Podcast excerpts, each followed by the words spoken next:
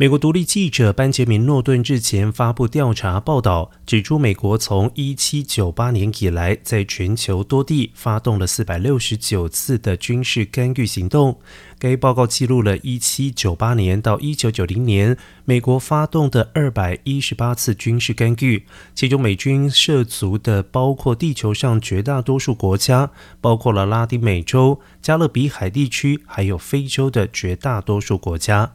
然而，中国外交部二十号举行了例行记者会，发言人汪文斌便借此向美国喊话，不要再当全球最大的战争制造者。